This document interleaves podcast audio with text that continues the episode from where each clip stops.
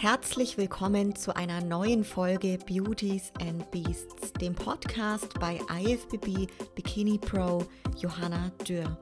Du erfährst spannende Inhalte aus meinem Leben als Profi-Bodybuilderin und vielen interessanten Gesprächen mit meinen Gästen. Gemeinsam tauchen wir in die Welt des Fitness, Bodybuilding und Kraftsports ein. Wenn dir mein Podcast gefällt, lasse mir gerne eine Bewertung bei Apple Podcasts da und teile diese Folge mit deinen Freunden in deiner Instagram Story.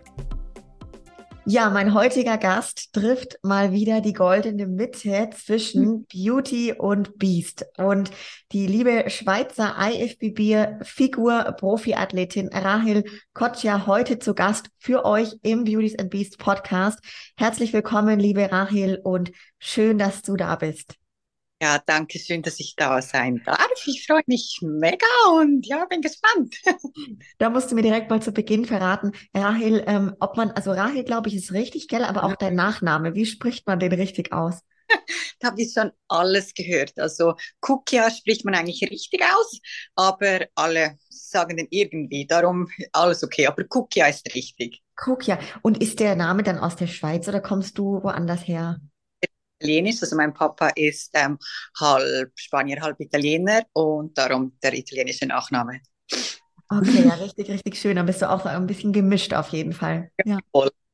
Mega, mega. Rahel, wie, wie geht's dir heute? Wir haben Freitag, Mittag und nehmen hier einen Podcast auf. Wie geht's dir? Ja, mir geht's super. Wir sind voll in der Routine drin, weil Fabian ist ja fünf Wochen out vor Mr. Olympia und da ist eigentlich der Fokus voll auf seiner Prep und ja, so ich, es macht Spaß, ich liebe, was ich tue und geht mir super dabei.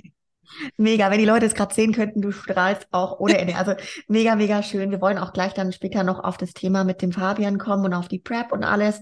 Ähm, vielleicht jetzt zu Beginn für die Leute, Rahel, die dich noch gar nicht so gut kennen, deine Person, dass du dich gerade nochmal in deinen Worten ein bisschen vorstellst. Wer bist denn du? Wie alt bist du und was machst du so? Ähm, wie gesagt, mein Name ist Rahel Gukia. Ich bin im Mai 30 Jahre alt geworden. Mein Gott, ich kann es gar nicht glauben, voll alt schon. äh, komme aus der Schweiz, also bin in der Schweiz geboren und aufgewachsen. Bin jetzt seit April wohne ich in Österreich bei Fabian, also mit Fabian zusammen. Ähm, wir sind bald ein Jahr ein Paar, genau. Und ähm, ich bin seit 2019 IFBB Figure Pro und ja, so ist eigentlich bis jetzt das. ja, klar. Erstmal so genau, um es grob aufzumachen, wer du bist. Mega, mega cool. Wir wollen auch gleich noch tiefer einsteigen. Du hast ja gesagt auch, dass du aus der Schweiz kommst, jetzt gerade seit April in Österreich bist. Was mich auch direkt zu Beginn mal interessieren würde, Rahel, wie ist denn in der Schweiz jetzt so die Bodybuilding-Szene, vor allem eben auch bei den Frauen? Ja, sie, ich würde jetzt mal sagen, sie ist vor allem bei den Frauen, sie ist nicht so groß. Also sie ist nicht so groß wie Deutschland vor allem oder auch Österreich, finde ich, sie ist schon größer.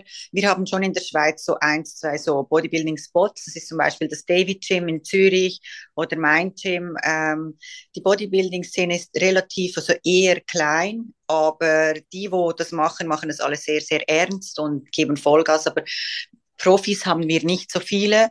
Also glaube, jetzt muss ich gerade schon überlegen. Bikinis haben wir schon ein paar, Priscilla Leinbacher, Nussia, ähm, Open Bodybuilder, glaube ich. Puh, Thomas Kunz, der war, ist Men's Physik. Ähm, dann Marcel, es gibt schon einige, aber die Szene, würde ich jetzt sagen, ist leider nicht so groß. Aber die Schweiz ist ja auch relativ klein. Ja, ja, das stimmt. So hätte ich es nämlich jetzt auch eingeschätzt, so ein bisschen kleiner auch, wie wenn man es jetzt so ein bisschen vergleicht, ne, mit mittlerweile ja auch wirklich Österreich gut am, am Kommen, auf jeden Fall.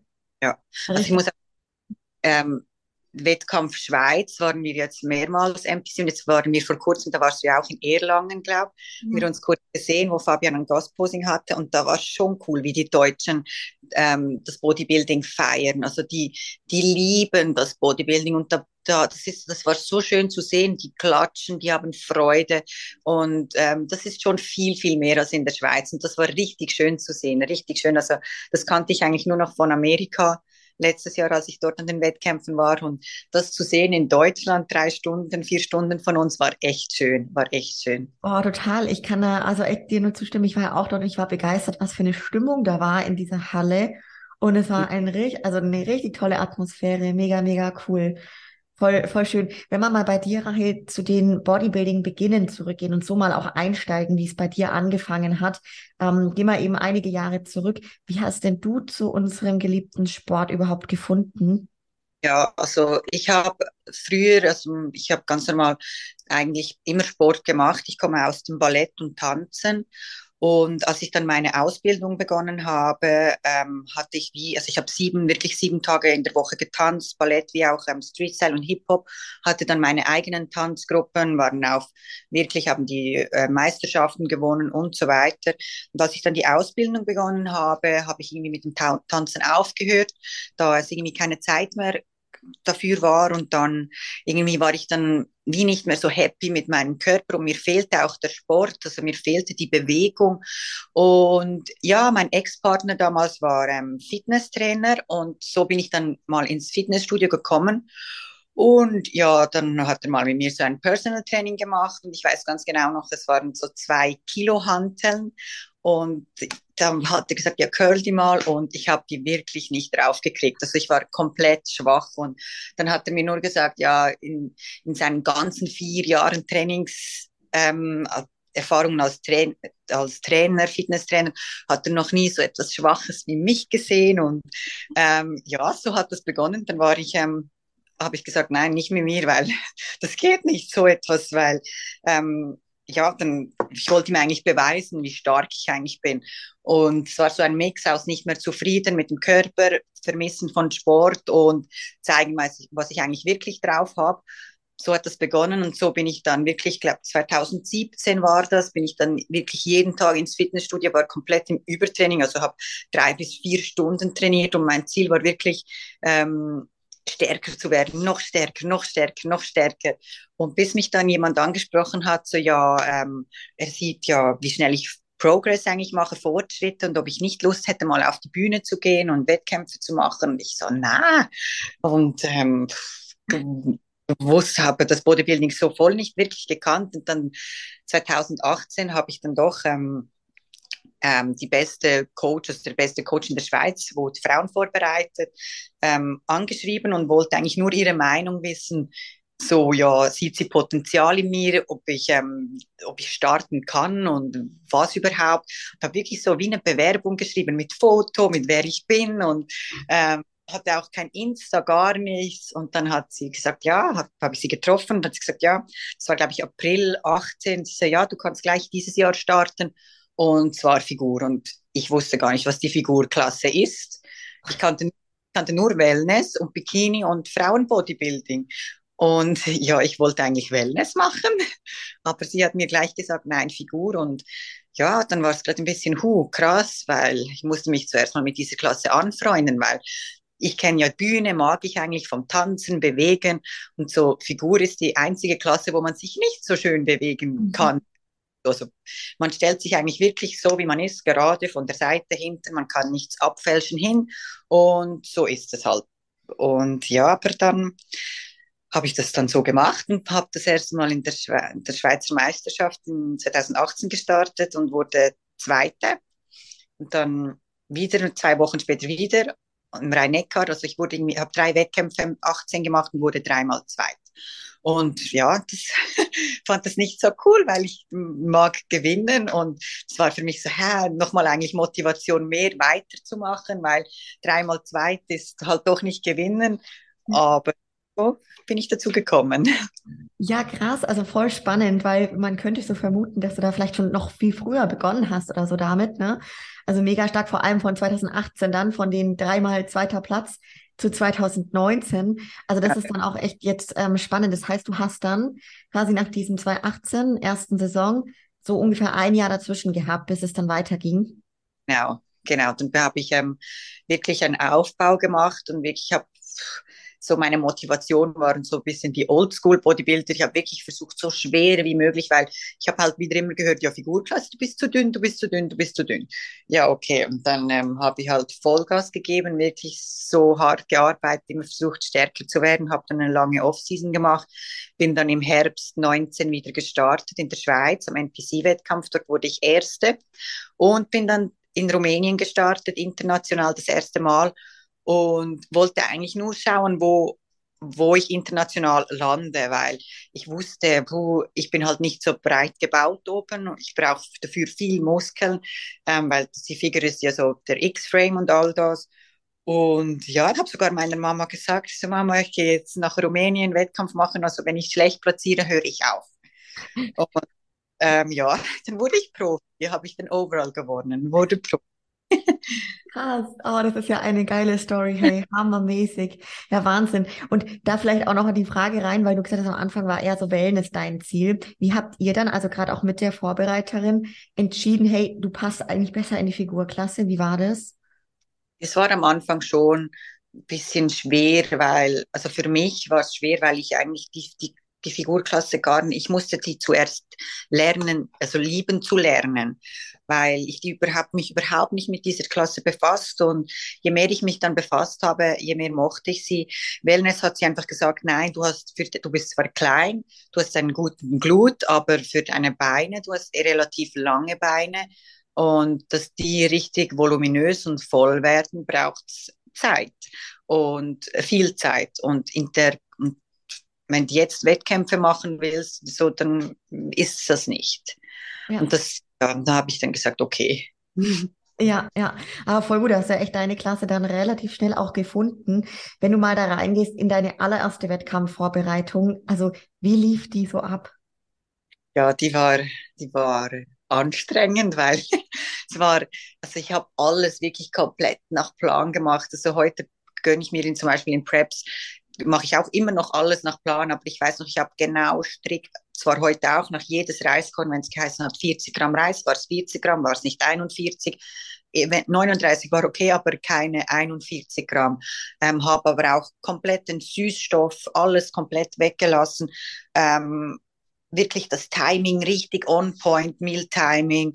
Ähm, und das war dann schon, ich hatte ein Ziel vor Augen und es hat mir trotzdem Spaß gemacht, aber es war natürlich hart. Und heute weiß ich, geht Süßstoff auch und ähm, kann ich trotzdem nutzen. Wenn jetzt mal statt 40 Gramm 41 Gramm ist, ist es auch nicht so schlimm, wenn es jeden Tag nicht ist. Und ähm, ja, ich gehe heute ein bisschen viel lockerer um. Ich werde, finde, von, also von Prep zu Prep wird es immer einfacher.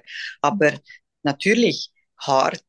Ähm, so lange Wochen voll nach Plan, so wenig Kalorien und dennoch die Leistung geht eigentlich nach oben und das Essen wird weniger. Das ist, glaube ich, der einzige Sport, wo das ist, wenn, wenn so ein Wettkampf ansteht, dass Leistung raufgeschraubt wird mit Cardio und dann das Essen runtergeschraubt wird. Aber ja, ich hatte extremen Food-Fokus in die erste Prep, also ich habe mich mega gefreut auf das Essen nachher ähm, was dann auch ein Riesenfehler war. Ich habe keine Reverse Diet gemacht. Ich habe ähm, komplett wirklich dann gegessen und ich gar nicht, ich hab, bin auch, habe mich da selber wirklich gar nicht so recherchiert irgendwie, weil ähm, ja, das Wissen war gar nicht da weil ich wirklich mhm. nicht recherchiert habe. Ich habe dann einfach gegessen und hups, auf einmal war ich irgendwie fast zehn Kilo schwerer innerhalb drei Wochen und ja, das war dann nicht so schön. Das ist ein, ist ein Punkt, ja, meine Güte, da bin ich tatsächlich auch durch, haben echt viele erlebt so. Aber hat sich es bei dir dann nach so drei, vier Wochen wieder reguliert? Wie war das damals? Ah, ja, es hat sich dann nicht drei, vier Wochen, es ging schon ein bisschen länger, weil ich habe dann sofort dann, als ich gesehen habe, boah, das geht gar nicht, habe ich wieder nach Plan gegessen und selber recherchiert, habe dann wieder Cardio angefangen und so, weil ich habe komplett alles aufgehört. Ich habe Cardio aufgehört, und irgendwo ist es ja eigentlich, sage ich jetzt mal, ein bisschen doof, weil ich finde, den Sport sollte man machen, ähm, weil es eine Leidenschaft ist. Das heißt, auch nach Plan essen, gesund essen ist ein Lifestyle, den man eigentlich verkörpert nach außen. Und das war so wie ein Lernprozess für mich, weil am Anfang war es nur Wettkampf und ähm, gewinnen oder Wettkampf machen und dann ja fertig und dann trainieren und äh, aber das dass so ein gesundes Verhältnis zu Essen und dass es eigentlich ein Lifestyle ist, den ich liebe und lebe, das ging schon eine Zeit. Ging schon ja. eine Zeit. Ja, ja. ja. Aber richtig spannend, also wie du es auch beschreibst, weil ich glaube, das ist echt einigen in diesem Sport schon, schon so gegangen. Wenn wir dann mhm. ins Jahr 2019 kommen, bei dem Mega, also es ist ja auch dort die, ich glaube, Fit-Parade heißt sie, gell? Das war das Rumänien Muscle Fest. Ah, das war das Muscle Fest. Ja, genau. Das glaube ich auch ein Ham, eine Hammer, Hammer Location, Hammer-Event, was ich so immer mitbekommen habe. Ähm, wenn du dich daran erinnerst, so wie, wie war das damals, das Gefühl, als du da eigentlich nur hingefahren bist, um zu gucken, wie du international abschneidest und dann mit der Pro-Card auf einmal dastehst? Ich muss sagen, das war, ich habe jetzt schon wieder Gänsehaut. Ähm, oh. Es war mein, glaube ich, einer der schönsten Tage in meinem Leben. Und zwar nicht, weil ich jetzt nicht das Profi werden selber, sondern boah, das war so, ich weiß noch, ich habe, ich hätte niemals gedacht, niemals, dass ich gewinnen werde. Wirklich nicht, weil boah, es wurde mir halt auch immer viel gesagt, du bist noch so dünn und so. Und dann bin ich dort hin und habe zuerst meine Klasse gewonnen. Das habe ich zuerst gar nicht gecheckt, dachte, ich bin Vierte. Und ähm, dann haben sie mich nach hinten gesendet, geschickt. Dann hat sie gesagt, ja, du gehst jetzt in Overall. Und ich weiß, ich war die kleinste Klasse. Und dann trat ich gegen die Sieger in der Mittelklasse und der höchsten Klasse an für den Overall. Und die in der höchsten Klasse war schon mal Profi im anderen Verband. Und die in der Mitte war einfach so muskulös und man sieht sich ja irgendwie an, an einem Punkt in der Prep gar nicht mehr selber, wie gut man eigentlich ist oder wie weit man ist. Man ist einfach nur noch in seinen Augen schlecht. Und man hat Angst, man kommt nicht in Form, man ist vielleicht noch, hat noch zu viel Speck oder man ist schon zu dünn oder irgendwas ist einfach immer. Darum ist es wichtig, man hat einen Coach und kann eigentlich das Zepter abgeben. Auf jeden Fall stand ich dann da und dachte, ja, sowieso keine Chance. Und dann, als sie meinen Namen gesagt haben, äh, ich weiß, ich habe geweint hinter der Bühne, ich konnte das gar nicht mehr fassen. Und zwar einfach, ich wusste, wie viel ich gegeben habe, nämlich ich habe so viele Abstriche gemacht für das. Obwohl ich nicht gedacht hätte, dass ich gewinne, wollte ich trotzdem meine Bestform haben mhm. und mich selber stolz machen vor allem. Und ja, das war dann ganz krass. Ich, ich habe das wirklich lange nicht realisiert, gar nicht. Es war wunderschön, weil sich einfach die ganze harte Arbeit ausbezahlt hat. Boah, ich hatte gerade da voll das, also so ein Feeling mit dir mit, weil ich tatsächlich bin auch 2019 Profi geworden bei der William Bonack, ein bisschen dann danach im November. Und es war ähnlich, dass ich da auch nicht so mit gerechnet hatte und es echt ein krasses Gefühl war und es gebraucht hat, bis das angekommen ist so. Und da würde mich auch mega interessieren, wie das bei dir dann war, Rahel, so danach. Also ob es irgendwie so einen Moment danach gab, wo du eher in so ein, ich sage jetzt mal, schwarzes Loch gefallen bist, weil halt so auf einmal plötzlich warst du Profi und dieses eigentlich große Ziel, so war das für mich, Profi zu sein, ne, war irgendwie da. Und ich habe echt gebraucht, da, bis ich da ein bisschen ja. mit umgehen konnte. So, wie war das bei dir? Bei mir auch ganz heftig, vor allem ähm, 2020 habe ich dann meine erste Pro-Show gemacht und ich wusste eigentlich, also im Nachhinein weiß ich, ich war im Kopf noch gar nicht ready, Profi zu sein so schnell. Also meine, es war mein zweites Wettkampfjahr in der Figurenklasse und eigentlich der erste internationale Wettkampf. Und das ging so schnell. Natürlich habe mich so gefreut, aber ich war mental noch gar nicht ready, Profi zu sein. Und obwohl ich eigentlich wie schon wie ein Profi gearbeitet habe, schon seit ich das angefangen habe, aber im Kopf war ich einfach noch nicht ready. Und dann, ähm, es hat eine mega lange Zeit gebraucht. 2020 habe ich dann zwei Wettkämpfe gemacht, bin glaube siebte Mal und einmal achte geworden. Und das war ganz krass also für mich. Dann wusste ich, ähm, vor allem sind dann auch Sachen passiert wie, ähm, ich bin immer mega strukturiert, mega strukturiert und wenn und alles so plane alles und bla bla bla. dann sind einige Sachen am Wettkampf passiert, so wo ich, wo ich nicht in der Hand hatte, wie zum Beispiel das Tanning. Ich hatte einen Termin und dann sind die Maschinen kaputt gegangen und dann musste, konnte ich nicht getannt werden. Dann hatte ich so Schiss und war so in Panik, mein ersten Profidebüt. Und ähm, das hat mich dann voll aus, aus, aus, meiner, aus meiner Zone geworfen.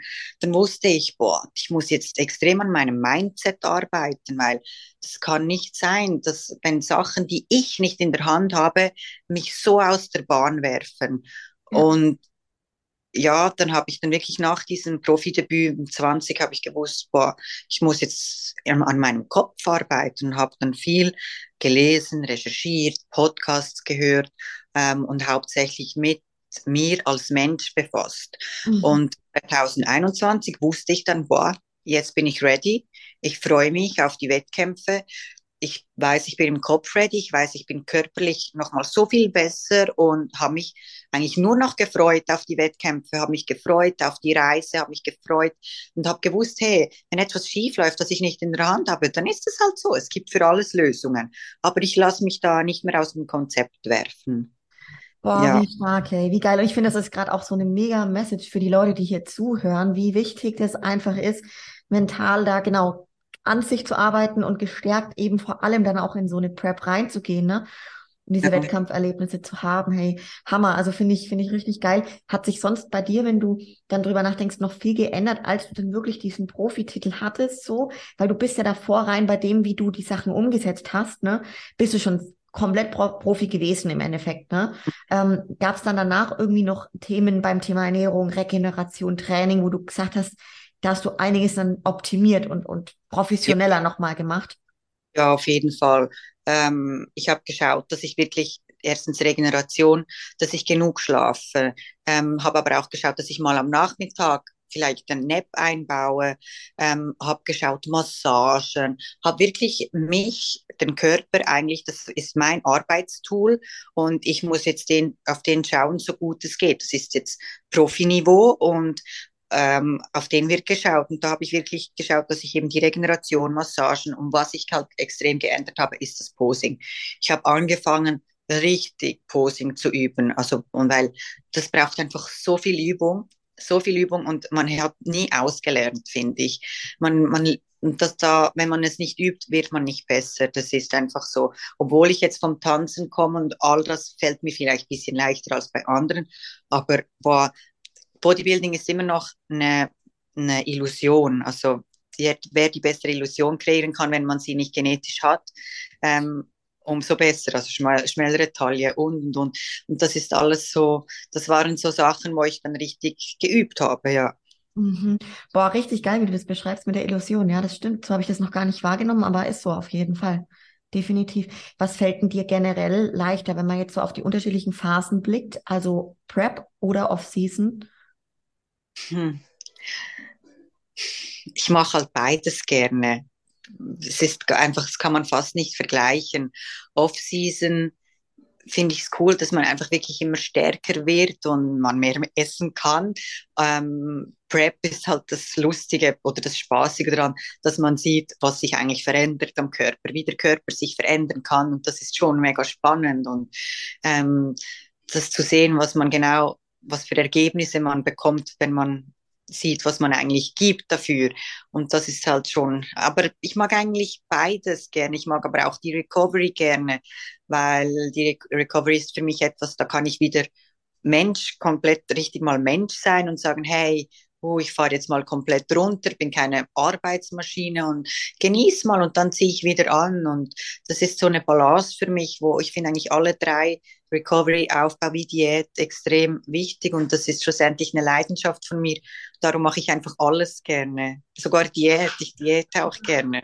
Ja, ja. Oh, finde ich so schön, wie du das gerade beschrieben hast, weil ich glaube, das macht auch einfach so ein Profi total aus in dem Sport und dem Dasein, dass du dich dann eben entsprechend auf die Phasen auch so einlassen kannst und die so voll genießen kannst, diese positiven Sachen jeder Phase rausziehst, in den Vordergrund stellst. Hi Fabi. ähm, und Genau, also das ist, finde ich, finde ich richtig toll, wie du es gerade beschrieben hast, total. Ähm, was, wie unterscheiden sich bei dir so die einzelnen Phasen, wenn man jetzt gerade vor allem auf die Prep und auch auf die Off-Season geht?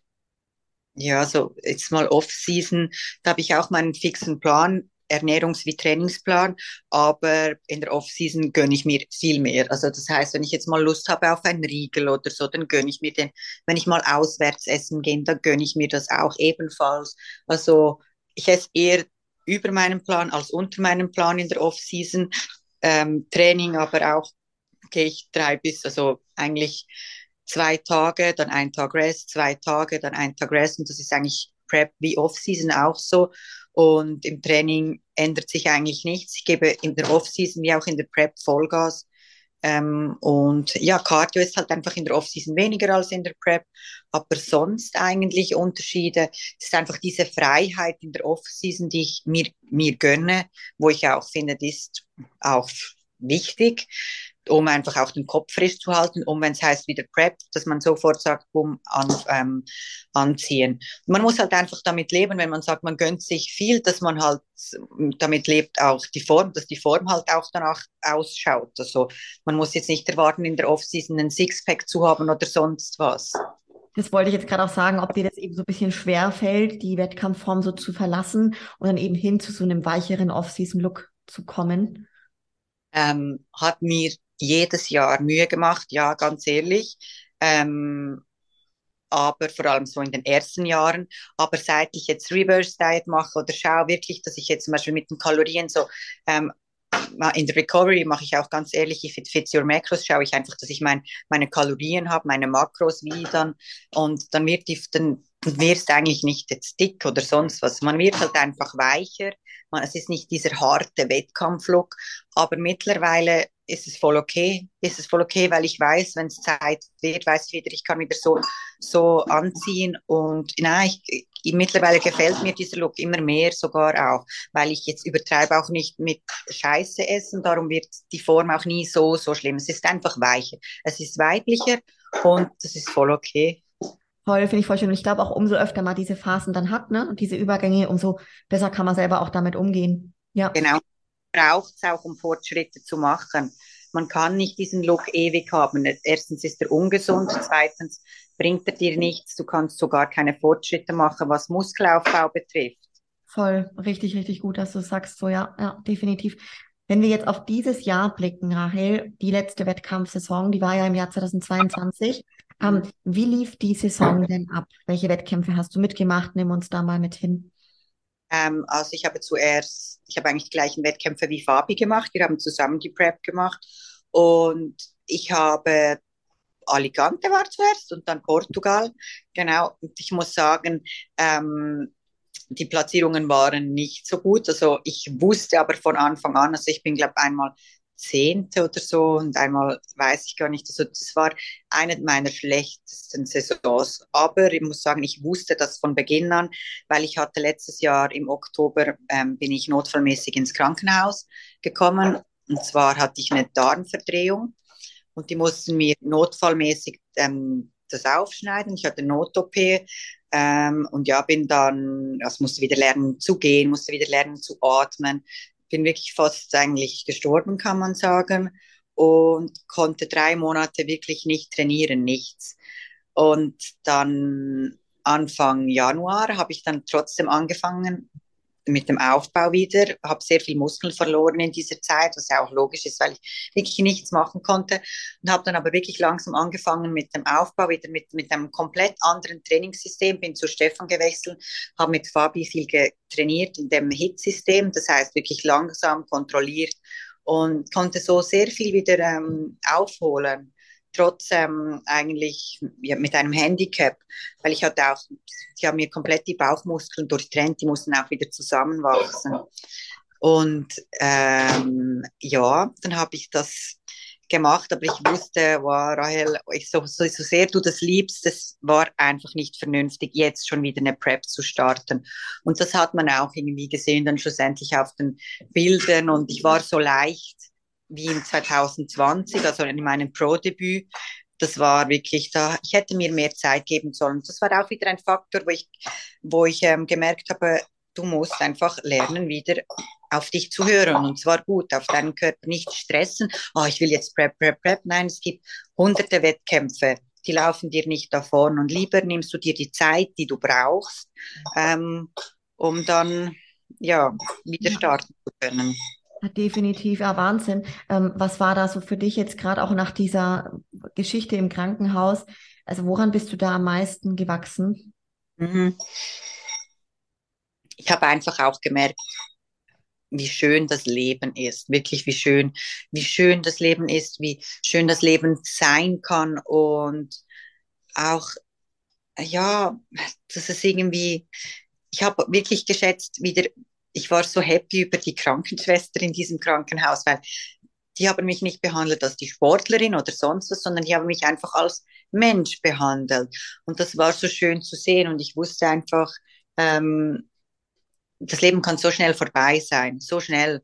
Und weil ich war dort noch, ich war, es war 21 und ich war dann in, in Amerika, habe dort Wettkämpfe gemacht und habe super Platzierungen gehabt, vierter Platz in LA und in Tampa ähm, Tampa Pro habe ich gemacht, da wurde ich 16 in einem Line-up von 48 Teilnehmerinnen. Und dann wollte ich eigentlich noch Prag und Rumänien machen. Da bin ich zurück in die Schweiz gekommen. Und ich wusste 21, das war mein Jahr, mein Mindset war gut, der Körper war gut, war, ich war so gut wie noch nie. Und ähm, ja, und dann auf einmal hat es Boom gemacht. Und dann war vier Wochen out, war ich dann im Krankenhaus und dann war alles vorbei. Und da wusste ich einfach, das Leben kann so schnell vorbei sein und das Leben ist so schön. Und ich schätze eigentlich die Menschen, ich schätze das Leben, ich schätze die Natur, ich schätze alles und eigentlich bin ich dankbar für das, was ich machen kann und darum versuche ich einfach jedes bisschen zu genießen, Aha. jeden Prozess auch, auch wenn es manchmal nicht einfach ist. Ja, ja, mega, mega schön, wie du es gerade sagst. Ich hatte dieses Jahr auch eine, eine Operation halten, jetzt was ganz anderes wie bei dir, aber auch da dann erstmal wieder das mit dem Laufen, wenn man dann die ersten Schritte geht, wie schön es ist, dass man dann wieder laufen kann und so, ne?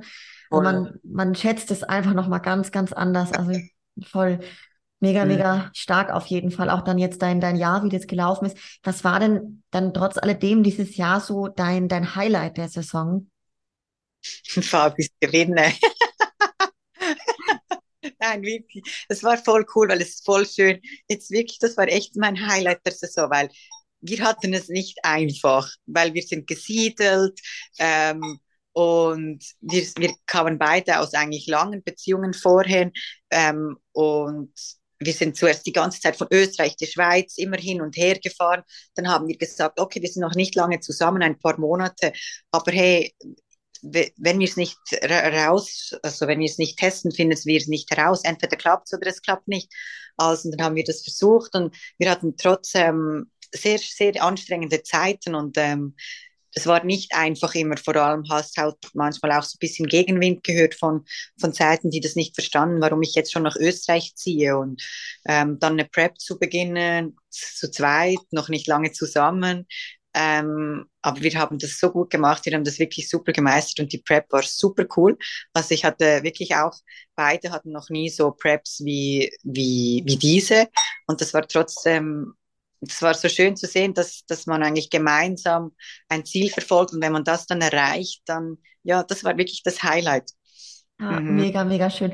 Oh, wie toll. Da will ich auch dann gleich nochmal drauf eingehen, auf die gemeinsame Prep so zwischen euch auch in der Partnerschaft. Ähm, vielleicht noch vorab kurz. Du hast ja berichtet, 2021 warst du auch in Amerika.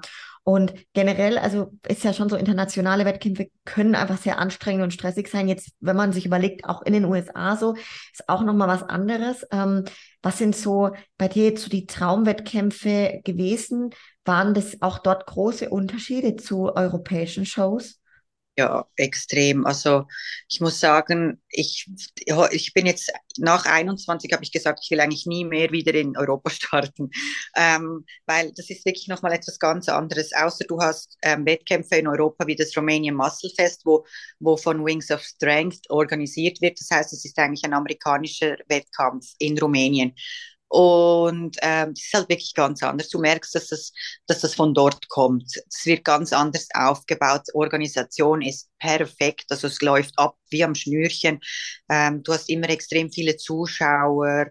Ähm, du wirst richtig wertgeschätzt. Also Tempa war eigentlich für mich der allerschönste Wettkampf. Wirklich, das war wow. Das war richtig krass, richtig krass. Da kam da waren auch alle von der Szene, also da wird aufgenommen, da wird interviewt, du bekommst, du wirst als Athlet richtig wertgeschätzt, du bekommst ein Goodie-Bag voller irgendwas auch immer, ähm, auch das, wie die Bühne ist, die ganze Location, ganz schön einfach, als Athlet schön. Ja, ja, richtig schön. Es passt vielleicht da jetzt auch ganz gut direkt mal noch die Frage zu der sportlichen Zielplanung reinzubringen bei dir. Also wie, wie sehen jetzt so deine Pläne für die Zukunft aus?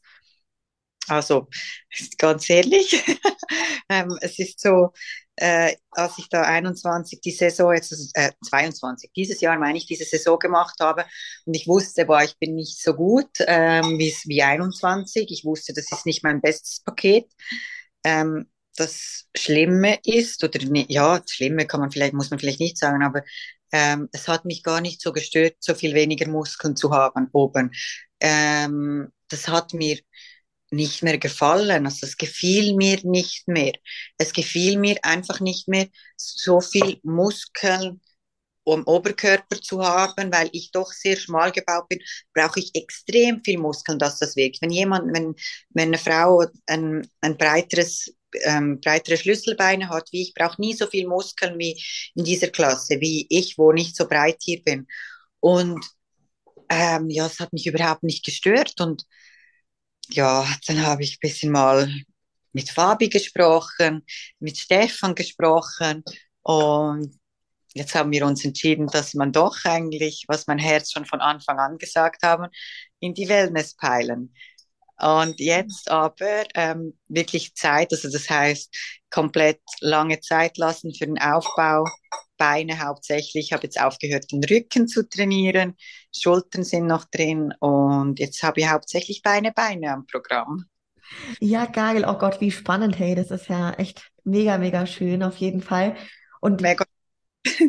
ja, also ich wollte gerade sagen, wahrscheinlich habt ihr das noch gar nicht so lange her, wo ihr das entschieden habt, oder? Nein, gar nicht. Also, was ist das her? Puh, vielleicht. Hm, ja, eigentlich relativ schon schnell nach dem Wettkampf, aber so fix, fix oder Plan geschrieben dann, das kann es gar nicht sagen, drei Monate. Mhm. Ja, drei Monate vielleicht so. Und ja, aber das, äh, es ist mega spannend und ich liebe es ja. Und wichtig ist, dass das ist kein ähm, Sprint, das Bodybuilding. Es ist kein Sprint, sondern man muss sich Zeit lassen und auch die Zeit geben. Und das habe ich auch gelernt. Ich liebe das. Ich würde es nie aufhören, diesen Lifestyle und Bodybuilding ähm, aufzuhören oder nicht mehr zu leben. Und darum lasse ich mir die Zeit und mal schauen, wohin die Reise geht. Keine Boah, Ahnung. Mega, mega schön, also spannend. Also es ist ja auch einfach noch ganz klar, dass es nicht, nicht sinnvoll ist, sich da einen Tag X zu nehmen für einen Wettkampf wahrscheinlich, oder? Ja, ja. Hast du für dich, Rahel, so, ich sag mal, langfristige Ziele im, im Bodybuilding, dass du sagst, ich kann mir vorstellen, den Sport auf dem Niveau noch bis da und dahin zu machen oder denkst du so gar nicht so konkret in die Zukunft? So konkret denke ich nicht. Also ich denke einfach natürlich, ich glaube, jedem, von jedem Athlet, der den, den Wettkampfsport im Profibereich macht, ist das Ziel, mal an die Olympia zu kommen. Ähm, und wir machen schlussendlich Wettkämpfe alle, um eigentlich zu gewinnen oder um bestmöglich zu platzieren. Niemand macht und sagt einfach, ich mache jetzt da nur mit. Und alle geben immer Vollgas ab. Und natürlich ist das Ziel immer die Olympia, das Goal. Aber ähm, ich habe mir jetzt einfach gesagt, ganz ehrlich, ich liebe diesen Sport und für mich ist es auch ganz ehrlich voll schön zu sehen und einfach Support zu sein für Fabian, weil ich sehe, wie krass talentiert er ist und was für ein Potenzial er hat. Und darum liebe ich es genauso, einfach da zu sein und zu helfen und zu motivieren und zu pushen und zu supporten. Und ja. für mich, dass wenn er gewinnt, das würde ich gewinnen. Das ist genau das. Und ähm, ich mache das jetzt einfach wirklich jetzt einen Aufbau für die Wellness, für die Beine. Mal schauen, schau halt immer mit Stefan, wie weit ich gekommen bin. Und er sagt dann schon, wann es jetzt ready ist für einen Wettkampf. Und das Ziel dann ist natürlich zu gewinnen. aber ja. aber ähm, darum, bevor er sagt, du hast bevor er nicht sagt, du hast eine Chance in dieser Klasse, gut zu platzieren, sehr gut zu platzieren, mache ich keinen Wettkampf. Ja, ja, da bist du ja echt bei Stefan in den besten, besten Händen. Da will ich auch gleich noch drauf kommen, auf das Thema Coach, weil du ja dann die ersten zwei Jahre und Saisons in der Schweiz warst bei jemandem, genau, und dann zu Stefan auch gewechselt, gewechselt hast. Ähm, wie, wie, wie kam es aktuell, also auch zu eurer Zusammenarbeit und was sind so deine Erfahrungen vielleicht von davor beim Coach, jetzt zu Stefan? Ja, also es ist ähm, 18 bis 21, also 18, 19, vier Jahre war ich bei Dagmar Simmen vorher. Und als ich dann Fabi kennengelernt habe und nach, hierher ähm, gezogen bin, war es für mich eigentlich klar, dass wenn man eine Prep macht, dass man eigentlich, also dass ich eigentlich zu Stefan wechsle. Es ist einfach viel einfacher, ähm, wenn man den gleichen Coach hat, weil so umgeht man ir irgendwelche Diskussionen, wo eventuell entstehen könnten, weil vielleicht ein Coach sieht das so, der andere sieht das so und äh, ich wollte keine negativen Energien erzeugen. Zudem ähm, wusste ich, wie Stefan arbeitet.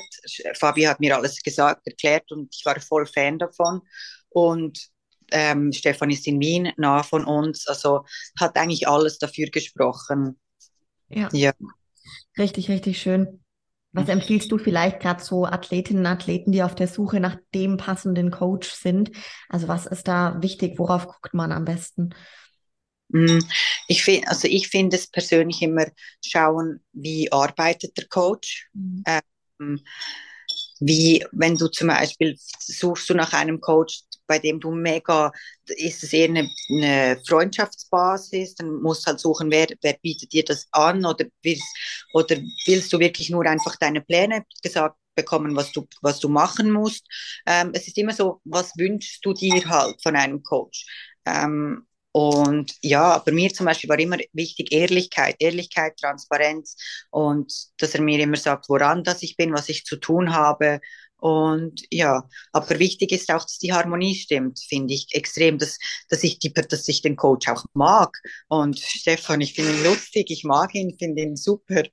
Ja. ja. voll. Also kann ich nur unterschreiben. Mir ging es da genauso bei der bei dem ersten Face beim Call. Da war klar, auch, ja, das passt total einfach. Ich habe mich gleich wohl gefühlt. ja, voll. Sehr, sehr, sehr cool. Bist du da auch eine jetzt, Rahel, die den Kopf auch generell dann ausmacht und wirklich sagt, okay, ich habe meinen Coach und der hat den neutralen, objektiven Blick, der hat das Ruder, sag ich mal, auf jeden Fall in der richtigen Hand und, ähm, und du kannst dich drauf verlassen so? Oder bist du selber noch auch in der Prep, dass du arg mitarbeitest, so vom Kopf her? Ja, ich sage mal, beides. Also ich gebe natürlich komplett das Zepter ab und ich weiß auch, ich muss vertrauen, das muss ich mir immer wieder selber sagen. Ähm, wenn ich irgendwie Zweifel oder irgendwas habe, dann frage ich einfach und dann sage ich das natürlich. Aber ich mache komplett alles eins zu eins, was mir der Coach sagt. Für das habe ich den Coach und nach Plan wird gearbeitet, aber ich bin trotzdem eine, denke ich, ah, geht das wirklich, stimmt das echt? Und dann traue ich mich manchmal gar nicht fragen und dann frage ich aber und dann habe ich die Antwort. Dass es, ich finde einfach Kommunikation ist das Wichtigste. Kommunikation ist das A und O und ja. Definitiv guter, guter Punkt. Ja, vielleicht noch eine Frage so in der Zusammenarbeit jetzt auch mit dem Stefan, weil du es gerade gesagt hast, dass ihr das Beintraining umgestellt habt. Es haben einige Mädels nämlich auch gerade nach dem Beintraining bei dir gefragt, weil du einen wahnsinnig guten Glut auch schon hast, ja. Ähm, und da haben die Mädels so gefragt, was so ja, nach welchem Trainingsstil du deine Beine jetzt am besten aufgebaut hast, so und wie das aussieht, Frequenz, Wiederholung, Übungen, wie du deine Kniebeugen gestaltest. Das waren so Fragen, die da gekommen sind. Also ich trainiere mein Plan sieht momentan so aus, Beine, dann habe ich einen Rest Day, dann Beine, dann habe ich einen Rest Day, dann Beine, dann habe ich Push, dann habe ich einen Rest Day, dann wieder, dann wieder so von Anfang an. Und manchmal brauche ich aber auch zwei Rest Days, aber das, da höre ich voll auf meinen Körper. Ähm, gestalten tue ich eigentlich so, ich habe einen Gluttag, also hauptsächlich wirklich nur ähm, glutspezifische Übungen und einmal vorne, einmal hinten und komplettes Bein.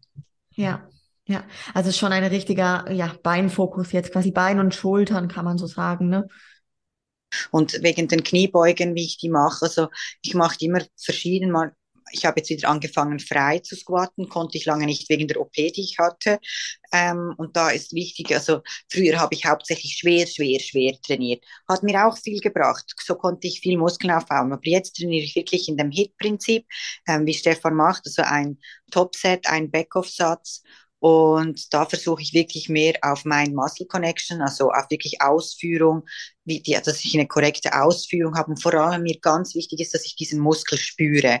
Ich muss ihn wirklich spüren und versuche dann natürlich auch schwerer zu gehen. Aber die Ausführung darf nicht darunter leiden.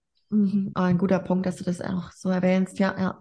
Sehr, sehr cool, mega. Dann switch mal jetzt auch wieder zu einem neuen Thema und zwar das Thema Partnerschaft. Das hat auch ganz viele interessiert. Und Rahel, du hast ja gerade schon berichtet, ne, dass ihr dann dieses Jahr eigentlich direkt, wo ihr relativ frisch zusammen wart, gleich so die, die Beziehungsprobe Nummer eins, der Prep zusammen zu erleben. Ähm, gemacht mhm. habt. Und jetzt lebt ihr ja seit einiger Zeit schon als, ich sag mal, große Bodybuilding-Familie, nenne ich jetzt mal zusammen. Ähm, ja, gemeinsam auch auf Prep, vielleicht da nochmal drauf zu gehen. Wie war das für euch? Eher schon schwierig, einfach? Wie würdest du es beschreiben? Ich glaube, es war so einfach, weil wir vorher darüber viel gesprochen haben. Wir wussten, ich habe schon Preps gemacht, er hat schon Preps gemacht. Ähm, wir wussten, wie wir sein können. Also ich wusste zum Beispiel, wie auch er, wir sind relativ, also sage ich mal, wir sind sehr, sehr ähnlich in allen Dingen. Also und wir sind eigentlich selber so auf Prep. Wir sind, wenn dann, wenn es schlimm wird, sind wir eher ruhig, haben so keine Lust zu sprechen, sind lieber für uns. Wir sind jetzt nicht wütend oder sonst was oder beleidigend oder frech, gar nicht, sondern nein, wir, wir werden einfach ruhiger, sag ich jetzt mal, und nicht mehr so, ja, so kuschelig oder keine Ahnung. Auf jeden Fall, aber haben wir darüber sehr viel gesprochen vorher. Und ich glaube, darum lief es so gut. Und ähm, die Prep war, war wirklich einfach, aber es gab dann schon manchmal so, so wie, sa wie sage ich, einfach so Phasen, wo, wo es halt einfach nicht mehr so harmoniert hat in dem Sinn wie das Kuscheln, das Küssen, das kam wie so zu kurz oder das kam gar nicht mehr so oft und, aber wir wussten beide, hey, das ist eine Phase, die geht vorüber und wir haben jetzt beide einfach einen Fokus. Das ist ganz normal. Wir, wir betreiben Sport auf Profiniveau. Und wenn wir ein Ziel haben, da muss halt manchmal, ist es normal, dass einige Sachen darunter leiden, wie eben die Zärtlichkeit oder Zuneigung. Und wir haben einfach wirklich auch da immer wieder gesprochen, gesprochen wussten, hey, die Phase geht vorüber. Und sie ging vorüber. Und das ist alles gut, ja. Ja, mega, mega schön. Vielleicht da auch noch direkt die Frage zur Prep. Wer kann von euch mehr leiden in der Prep? Der kann mehr leiden. Hä? Was braucht das braucht? ich glaube beide. das braucht. Ja, sehr, sehr, ja, sehr, sehr gut. Und also was auch ganz viele interessiert, vielleicht eure Kennenlernstory. Wie habt ihr euch denn überhaupt gefunden, ihr zwei? Ja, es war, ähm, ich hatte ja am Anfang Oktober diese OP und da konnte ich nicht an die Wettkämpfe nach ähm, Prag und Rumänien. Und in der Schweiz Ende Oktober fand der NPC-Wettkampf statt, der Amateurwettkampf. Und ich ähm, habe dort ausgeholfen, weil es hat veranstaltet mein, meine Coach, also mein Coach Dagmar Simmen und Kathi, die war vom David Gym und sie hat Fabian eingeladen für einen Gastauftritt oder ein, ja, glaube Gastposing, nicht mal Interview, Interview. Auf jeden Fall kam er dorthin und ich weiß noch, ich dachte so, was will ein Österreicher an der Schweizer Meisterschaft? Wieso wird ein Österreicher eingeladen an eine Schweizer Meisterschaft? Auf jeden Fall haben wir zuerst zusammen alle zusammen nachgegessen dann, bevor am nächsten Tag der Wettkampf war. Und da habe ich ihn gesehen und war so, ja, okay, war nichts Spezielles, gar nicht, kannte ihn vom Insta, aber mehr nicht. Das hat mich einfach nicht interessiert. Und ähm, am Wettkampftag dann selber sah ich ihn dann sitzen, wollte eigentlich fragen, ob alles okay ist, ob er etwas braucht und, und, und ja, und ähm, da bin ich zu ihm gegangen und dann wollten wir noch ein Foto machen auch und dann habe ich in seine Augen geschaut und er hat in meine Augen geschaut und dann wusste ich, bumm, so etwas habe ich noch nie erlebt, ganz ehrlich. Das war so, das hat mich so gefesselt und ich musste sofort wieder wegschauen, weil das, ich kenne das nicht so, dass mich ein Mann so aus dem Konzept bringt. Und ja, dann bin ich dann, ja, weg und dann haben wir über Insta angefangen zu schreiben und das hat sofort gematcht und ja, dann haben wir uns getroffen und so kam das eine zum anderen. Mega, mega schön auf jeden Fall, dass es so ist. Hey, Hammer. Ja, cool. Du hast jetzt gerade auch schon berichtet, Rahel, dass es bei euch wirklich ist, dass ihr euch gegenseitig in der Prep, egal ob ihr jetzt beide in Prep seid oder eben anders, gerade bist du wirklich 100% Supporter, was das Zeug hält. Und man kriegt es auch, man sieht es echt unschwer auch über die Stories, wenn man so ein bisschen verfolgt. Ne? Ich habe es jetzt auch klar, ich habe euch gesehen, wo ihr da jetzt beim Wettkampf wart und also einfach ein wahnsinnig tolles Team. Ähm, viele sind ja, es gibt ja auch einige Bodybuilding-Paare in dem Sport. Mm, bei euch ist halt dieser Push, diese gegenseitige Unterstützung so mega da. Vielleicht auch die Frage, was macht ihr vielleicht anders wie andere, dass das eben so gut funktioniert? Mm, ich glaube einfach, hm, ich weiß ja nicht, wie es andere machen, aber ich bin halt so fest der Überzeugung, ich bin, man muss halt extrem viel sprechen und ich bin halt voll und ganz mit dem Herzen dabei ich finde, das muss alles aus Liebe geschehen, aus Liebe zur Person, aus Liebe zu dir selber, aus Liebe zum Sport.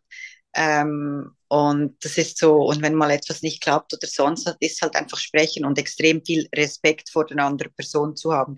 Respekt wie auch Kommunikation und Liebe finde ich eigentlich das Wichtigste. Und ja, Disziplin, Motivation, all das, das, das läuft sowieso mit, das, das lernst auch alleine. Aber ich finde trotzdem als Team ist einfach, glaube ich, die Liebe und der Respekt das Wichtigste. Ja, boah, richtig, richtig schön. Hast du jetzt oder erlebt ihr das so, dass generell, wenn du jetzt gerade nicht auf Prep bist, dass da eben das Thema Stimmungsschwankungen oder so vielleicht schwieriger ist, damit umzugehen, weil du jetzt vielleicht gerade nicht in dieser Situation mit bist? Also diese Frage kam auch, wie du zum Beispiel mit Stimmungsschwankungen umgehst, wenn es die überhaupt gibt, von deinem Partner. Ja, da gibt es jetzt leider noch gar nicht so viel. Würde gerne mehr sagen, aber ich glaube, das war eins, zwei Mal. Hä? Ja, ich würde gerne eins, zwei Mal. Das war, das, die Stimmungsschwanken kommen, kann ich eigentlich schon vorhersagen. Ich weiß, wenn das Gewicht am Morgen stimmt in der Früh, dann geht es ihm perfekt, dann hat er keine Stimmungsschwankungen.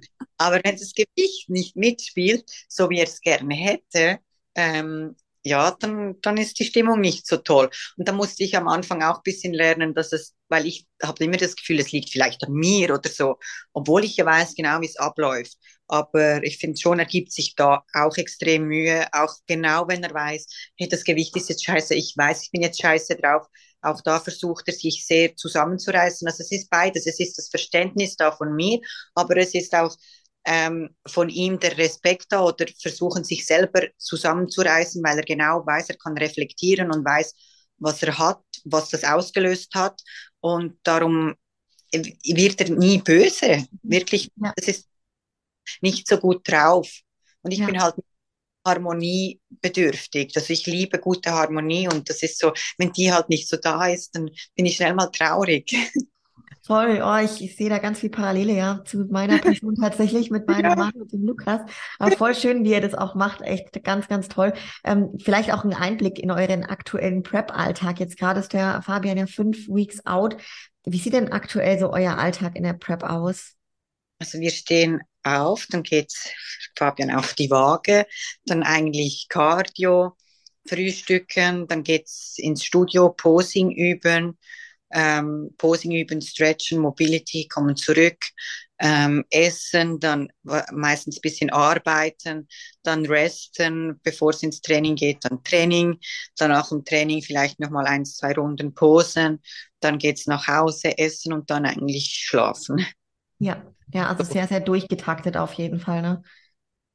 Mhm. Das ist wirklich eins, also sobald irgendetwas reinkommt, was nicht eigentlich dieser Struktur, dieser Routine dazugehört, ist es schon mal einen, ist schon mal sehr anstrengend oder ist sehr schwer reinzuplanen oder kostet sehr viel Energie. Wie, wie ist es so vergleichsweise in der Off-Season, der Alltag und die Struktur? Es ist ähnlich, aber viel lockerer. Also ich würde jetzt mal sagen, da, da, da schläfst schon mal ein bisschen länger, weil da schlafst du einfach viel besser ähm, Cardio, je nachdem. Wir behalten Cardio auch in der Offseason bei, aber nicht jeden Tag. Ähm, und wenn, dann wird es locker gemacht. Aber ich würde sagen, es ist alles aber viel lockerer. Man hat, man hat ein bisschen mehr Zeit dazwischen. Wenn jetzt in der Offseason du dein Meal gerade nicht gepreppt hast, dann isst auch mal unterwegs etwas oder sonst was. Du musst nicht, wenn du aus dem Haus gehst, schauen, habe ich jetzt alle Meals dabei, sondern ähm, oder wenn dir jetzt eins fehlt, aber in der Prep geht das natürlich nicht. In der Offseason kannst schnell mal ähm, ausweichen auf Reiswaffen und Hähnchenaufschnitt, sag ich jetzt mal. Das ist einfach alles viel lockerer und das, das merkst halt. Ja, ja, doch, das kenne ich auch tatsächlich. Das ist auch voll spannend. Also gerade zum Beispiel der Lukas, mein Mann und ich sind auch beide auf Prep gewesen dieses Jahr und eben auch so verschoben. Also ich war die erste Jahreshälfte und er jetzt in der zweiten Jahreshälfte. Und wir waren jetzt zum Beispiel, das war, das hat sich immer so überschnitten, dass wir quasi nicht zusammen mal irgendwie Sushi essen waren oder so außerhalb. Ne? Ähm, wie, wie macht ihr das jetzt so generell, so dieses Überbrücken, wenn jetzt bei dir zum Beispiel, du könntest jetzt eigentlich flexibel sein und mal essen gehen, so, aber bist natürlich dann auch dem Fabi gegenüber wahrscheinlich sehr, sehr, ja. Ja, ja, ja, schon. Ich esse ja eigentlich mit ihm nach Plan mit, einfach ein bisschen Freestyle. Aber gestern zum Beispiel sind wir nach Linz, ähm, hatten einen Arzttermin dann hat er mir auch gesagt, weil das, das haben wir in Asiaten, wo wir in der Off-Season eben gern gehen. Das ist eben so Reis, Chicken ist total Off-Season tauglich, aber sicher nicht Prep tauglich, weil schlussendlich weiß nicht, was hat es in der Soße, wie viel Fett, wie viel Chicken ist es jetzt genau, wie viel Reis und so weiter. Und dann hat er mir gesagt, ja, geh mal dort. Ich habe mein Essen eh dabei, da kannst du dort etwas essen. Und für mich ist er wirklich, er so, ja, sicher, kein Problem. Und meine, mir hätte es jetzt nicht ausgemacht, nichts zu essen dort und mein Meal nachher zu Hause zu essen oder sonst was. Aber ähm, ja, es geht super. Also er freut sich, wenn ich so etwas esse und hat mir heute auch so einen Riegel gekauft, so ein, so ein Proteinriegel und so. Nein, nein, ist schon, ist voll, voll, dadurch ist, dort durch ist voll easy. Voll, voll schön auf jeden Fall. Bei uns jetzt im Beispiel ist jetzt nur einer Profi, so bei euch, ihr seid beide Profi. Ist da der Druck nicht extrem hoch so das ganze Jahr über? Mhm.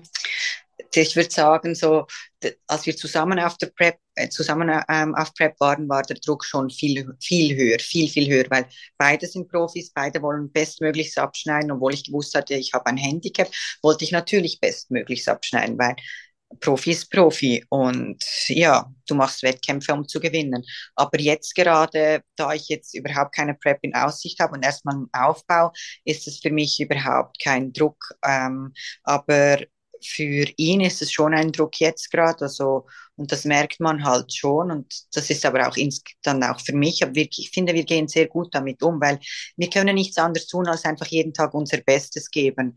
Und was dann passiert, passiert, aber wir können uns nichts vorstellen, weil wir wirklich jeden Tag unser Bestes geben.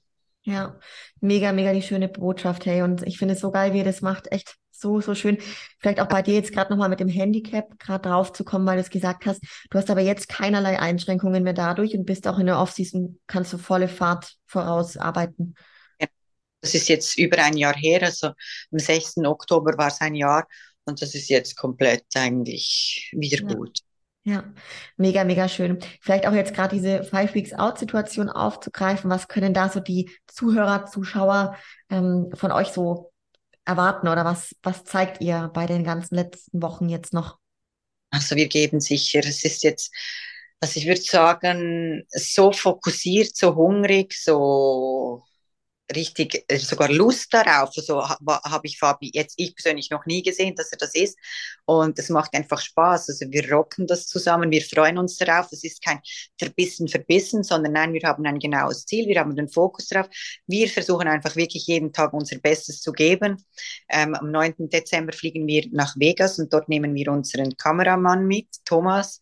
Und der wird natürlich alles filmen und wir versuchen natürlich so viel Content für alle, für euch, für die Community zu liefern, dass man auch ein bisschen Einblick ähm, hinter die Kulissen hat ähm, zu liefern und das festzuhalten, ja, weil es macht ja Spaß und ich finde, das muss man sich manchmal wieder selber sagen, hey, man macht das alles freiwillig, schlussendlich trotzdem, es ist ein Prozess, der Prozess sollte man genießen, nicht nur das Ziel genießen, sondern auch der Prozess, der Weg dorthin, das ist spannend, das macht Spaß und es ist schön zu sehen, was man zusammen erreichen kann. Und ja, ich bin froh, bin ich auf dieser Seite und nicht selber im Prep gerade, ja. Mega, mega schön, aber auch wie du da jetzt gerade diese Situation einfach so für dich genießt und ja, einfach alles auch rausholst und ihr das als Team einfach so meistert. Mega. Jetzt kommen wir so ein bisschen noch zu ein paar schnelleren Zuschauerfragen, Rachel. Also ich habe einige der Fragen schon eingebaut, kamen noch ein paar, die wir jetzt noch nicht so bearbeitet haben. Vielleicht so das Thema Cardio in der Offseason. Du hast vorhin auch mal gemeint, dass es natürlich in der Offseason weniger wird, wie bei den meisten, ne? logisch. Mhm. Ähm, wie sieht denn es bei dir aus? Was machst du jetzt aktuell auch ähm, im Aufbau Cardio? Ja, also ich mache voll lockeres Cardio und so ein bisschen Freestyle, so, nach, so viel, wie ich gerade Lust habe, weil für mich, ich finde es einfach viel besser. Also mir tut es einfach gut für mein Wohlbefinden, für die Herzgesundheit. Ähm, ich, ich starte viel besser in den Tag. Ich finde, ich bin fitter und das habe ich am Anfang früher gar nicht gemacht. Mittlerweile mache ich schon so 30 Minuten ähm, 20 bis 30, manchmal auch 40 Minuten, je nach Lust und Laune gerade. Und so vielleicht fünfmal die Woche. Mhm. Ja, einfach so Herz-Kreislauf. Genau. Mhm. Ja, voll gut. Dann zum Thema Training, so deine Favorite-Übungen für den Glut. Oh, für den Glut habe ich, ähm, finde ich Squats halt wirklich, tiefe Squats finde ich super. Ähm, Glute Ham Race, Hip Thrust, Abduktor, Deadlifts. Ja, das sind so die, finde ich, fast am besten, all die Übungen. Ja, ja, voll. Dann die Frage, so was deine größten Fehler als Athletin waren, beziehungsweise ich nenne es immer gerne lieber Learnings, ne? Wenn du jetzt nochmal am Anfang wärst, also was würdest du anders machen? Hm. Ich würde jetzt gerne sagen, gleich von Anfang an einen Coach nehmen und weil das war so mein, ich, ich war viel zu viel im Übertraining einfach so. Ich habe viel zu viel trainiert und ähm, das war, vielleicht hätte ich einen Coach von Anfang an gehabt, der mir gesagt hätte, wie trainieren, wie oft. Das war so, dann hätte ich vielleicht noch mehr rausholen können. Ja, ja. würde ich jetzt was, ja. Ist ein, ist ein guter Punkt, weil ich glaube, man macht ja an sich cool, auch so eigene Erfahrungen zwar zu machen, ne? Aber dann wirklich jemand zu haben, der einen da auf die wichtigsten Punkte darauf hinweist, ich glaube, da spart man sich dann einiges an Zeit so. Toll. Ja, ja, richtig gut. Dann nur die Frage, ob du dich ähm, wohlfühlst in Österreich. Ja, weißt du wie? nein, nein, wirklich, ich fühle mich sehr. Leute, die sind halt so lieb und es ist so, es ist günstiger als in der Schweiz. Und ähm, die Menschen, ich finde die Menschen so toll, die Österreicher, ich finde die so toll. Die sind, die sind so normal und egal was du bist oder was auch nicht, aber auf jeden Fall finde ich, die behandeln einfach alle immer gleich und das finde ich schön. Ja. Und weißt du, was spannend ist? Also jedes Mal, wenn ich in Österreich war, habe ich das erlebt und dachte mir, boah, wie toll, einfach so offen, so toll. herzlich, diese Menschen. Und egal, wo du dorthin gehst, ja, das ist echt der ja. Hammer. Also ich finde, es ist es fällt total auf, wenn man dort ist. Ähm, da muss man nach Steyr kommen. nach, nach Steyr? Ja. ja. Das ist, ist das da, wo ihr lebt, oder? Genau, das ist Oberösterreich. Das sind wirklich alles super liebe Menschen. Hammer, das ist dann wie weit von, von Wien weg? Drei Stunden. Okay, geht echt, ja. Sehr schön. Ja, da muss man auf jeden Fall mal einen Abstecher hinmachen. Ja, unbedingt. unbedingt. Auf ein gemeinsames Training oder so. Cool. Ja. ja. Ein, ein Training, ein Booty-Training. Ein, ein Booty-Training, auf, auf jeden Fall. Doch, habe ich sehr Bock drauf. Ähm, jetzt kommen wir noch so zu dem Thema, Rahel, wo viele immer die Fragen stellen, gerade bei uns weiblichen Bodybuilderinnen, das Thema Pets, also ähm, nachzuhelfen und Stoff bei uns Mädels. Was, also ab, ab wann ist es deiner Meinung nach denn sinnvoll, ähm, als Athletin drüber nachzudenken, mit Pets zu starten?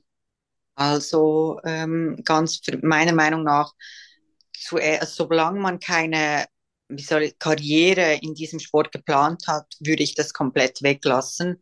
Ähm, wenn man aber eine Karriere geplant hat und man will wirklich als Athletin ähm, erfolgreich werden und man mit dem Coach und mit allem Nat Natur gegeben oder besser gesagt mit allem Natürlichen, mit was der Körper natürlich hergibt, nicht mehr weiterkommt, dann. Aber ich finde erst eigentlich ab, sobald man Profi ist. Ähm, man sollte nicht nachhelfen schon vorher, man sollte komplett ohne ähm, Pietz, ähm, ja, ähm, äh, Profi werden. Und dann, wenn man wirklich mit seinen eigenen Kräften, mit dem eigenen Körper nicht mehr weiterkommt, wenn man eigentlich alles schon ausgeschöpft hat, dann finde ich es okay, nachzuhelfen auf Profiniveau und mit Anleitung von einem Coach. Ja, sehr, sehr guter Punkt, was du da gerade sagst. Ja, definitiv kann ich auch also schließe ich mich zu 100 Prozent an. Ne? Man nimmt halt so viel Potenzial sonst auch raus, wenn du da viel zu früh mit irgendwas anfängst, ne? was total schade ist. Also das eigentliche Wachstum, was natürlich da wäre, weil du es halt nicht ausschöpfst, wie du sagst, ne? Ja. Genau. So, dann kommen wir Richtung Ende und da darfst du auf jeden Fall gern auch Rahel nochmal sagen, wie man auch zu dir kommen kann, weil ich habe gesehen und viele Mädels haben das jetzt auch nochmal explizit gefragt, dass du schon auch ja Coaching machst und auch Personal Trainings. Ähm, wie kann man denn da bei dir ins Coaching kommen oder ein Personal Training bekommen? Ja, da kann man mich einfach anschreiben ähm, über Insta oder per E-Mail an info@rahelgukia.com. Das Coaching mache ich mit Fabian zusammen, also wir sind zu zweit. Ähm, wir nehmen, muss aber ehrlich sagen, wir nehmen nicht so viele auf, weil uns ist auch die Qualität extrem wichtig und da schauen wir schon, und wir halt beide doch einen sehr ähm, guten Alltag haben und vor allem jetzt sehr auf Fabis Prep fokussiert sind, nehmen wir jetzt gerade nicht so viele auf. Ähm, das kann sich aber am Anfang Jahr dann wieder ändern. Und Posings wie auch Personal Trainings einfach anschreiben, jederzeit. Ja, richtig, richtig cool. Und vielleicht so als allerletztes jetzt, Rahel, also ich blende auch alles unten ein, deine Insta-Seite und so, dann kommen die Leute direkt, die wissen eh, wo, wo sie dich finden, aber dann finden sie es noch schneller, falls sie das noch nicht getan haben. Ähm, und so als letztes jetzt vielleicht so deine, da waren so viele tolle Botschaften zwar schon dabei, aber wenn du jetzt ein weißes Blatt Papier hast, ne, und da steht deine Botschaft drauf für die Welt, was steht da drauf?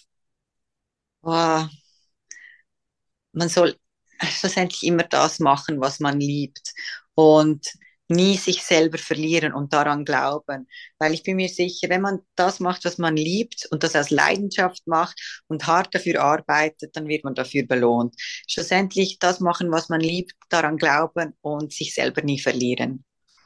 Mega, mega starke Worte am Ende. Hey, also Wahnsinn. Ich bin beeindruckt, Rahel, weil ich jetzt auch von dir noch nicht so viel wusste. Natürlich, ja. das ist für mich auch mal ganz toll dann in dem Gespräch, live quasi diese Fragen stellen zu dürfen und mehr zu erfahren. Deswegen liebe ich dieses Podcast-Format, weil man so sehr in den Kopf reingucken kann und erfährt, wer da dahinter ist, ja, hinter der wirklich erfolgreichen Sportlerin. Ich freue mich sehr. Wenn, wenn euch da draußen, die jetzt dabei sind, die Folge auch gut gefällt, dann lasst der Rahel und mir Liebe da und teilt gerne die Folge mit euren Leuten. Und es ist so spannend jetzt auch zu sehen, wie es bei dir weitergeht, dass ich auf jeden Fall sagen kann, Rahel, ich will dich auch ein zweites Mal hier haben. Würde mich freuen. Würde mich toll, freuen. Toll. Wenn man, Spaß. Auf jeden Fall. Dann sehen wir mal, wie der Stand der Dinge dann ist in ein paar Monaten. Und ja, dann an alle, die dabei waren, bis zum nächsten Mal und ciao, ciao. Tschüss.